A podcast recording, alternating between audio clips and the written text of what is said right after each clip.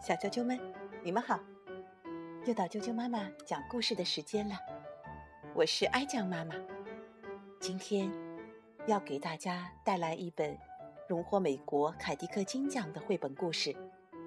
这是一则古老的亚美尼亚民间故事，特别适合小啾啾们一边看一边大声朗读。故事的名字叫做《晴朗的一天》。好。我们马上就来先听为快。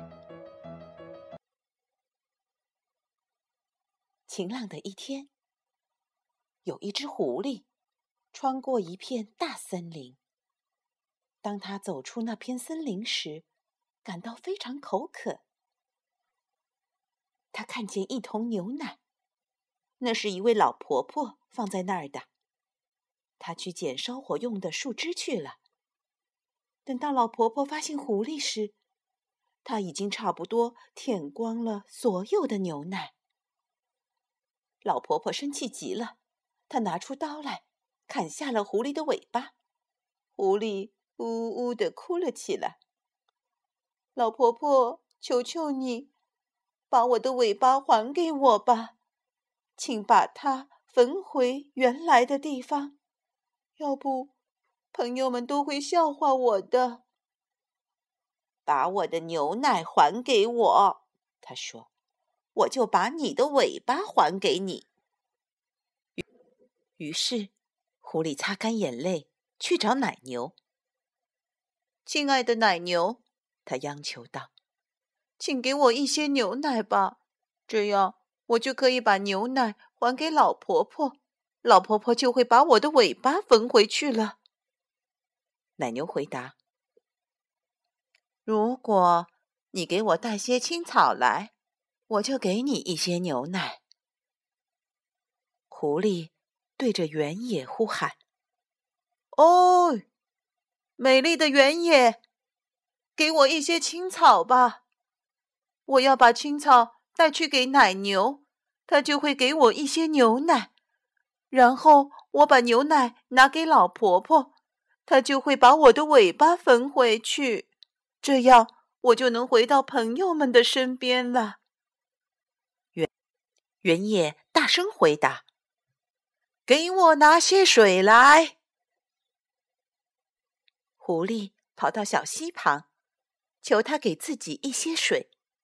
小溪回答：“给我拿个水罐来。”狐狸找到一位美丽的姑娘。可爱的姑娘，她说：“请把你的水罐给我吧，这样我就能装些水去拿给原野，原野就会给我些青草去喂奶牛，奶牛就会给我些牛奶去还给老婆婆，老婆婆就会把我的尾巴缝回去，我就能回到朋友们的身边了。”姑娘笑了。如果。你给我找来一颗蓝色的珠子，他说：“我就把我的水罐给你。”于是，狐狸找到一个货郎，对他说：“就在那不远的地方，有一位漂亮的姑娘。如果你给我一颗蓝色的珠子去送给她，她就会喜欢上你，也喜欢上我。然后，她就会给我她的水罐，我就能去装些水。”去拿给原野，原野就会给我些青草去喂奶牛，奶牛就会给我些牛奶去还给老婆婆，老婆婆就能把我的尾巴缝回去了。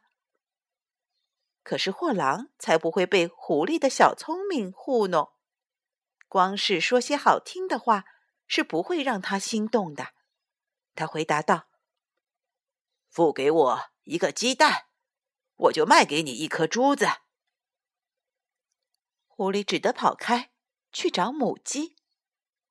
母鸡，亲爱的母鸡，请给我一个鸡蛋吧！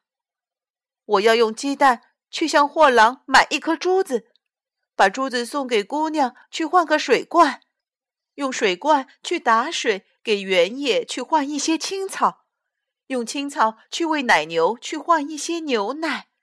再把牛奶还给老婆婆，去换回我的尾巴。母鸡咯咯地说：“我要用一个鸡蛋跟你换一些谷子。”狐狸已经快要绝望了。当他找到磨坊主时，忍不住哭了起来。“哦，好心的磨坊主，请你给我一点谷子吧，我得用谷子去换个鸡蛋。”用鸡蛋付给货郎去换颗蓝色的珠子，把珠子送给姑娘去换她的水罐，用水罐去打水给原野去换些青草，用青草去喂奶牛去换些牛奶，再把牛奶还给老婆婆，她才会把我的尾巴缝回去。要不，朋友们都会笑话我的。磨坊主是位好心肠的人，他觉得狐狸好可怜，于是他给了狐狸一些谷子。狐狸拿去跟母鸡换来一个鸡蛋，把鸡蛋付给货郎，换来一颗珠子；把珠子送给姑娘，换来那个水罐；用水罐打水给原野，换来一些青草；用青草喂奶牛。换来一些牛奶，把牛奶还给老婆婆，去换回她的尾巴。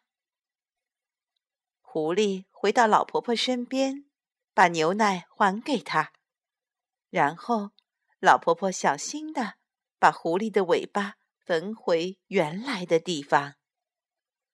狐狸向森林的另一头跑去，找他的朋友们去了。小啾啾们，今天的故事就讲到这儿。在和小哀酱读这本故事的时候，他也很替小狐狸难过。没讲几次，就把先找谁后找谁，先要什么后要什么记得差不多了。你也可以来试一试哦，猜猜小狐狸在寻求帮助的时候，先找了谁，然后又找了谁，最后。得到了怎么样的一个帮助？试试看吧。如果你要听到更多的中文和英文的原版故事，欢迎订阅荔枝电台 FM 六零三五二九啾啾妈妈故事会，以及微信公众账号啾啾妈妈的百宝箱。明天见。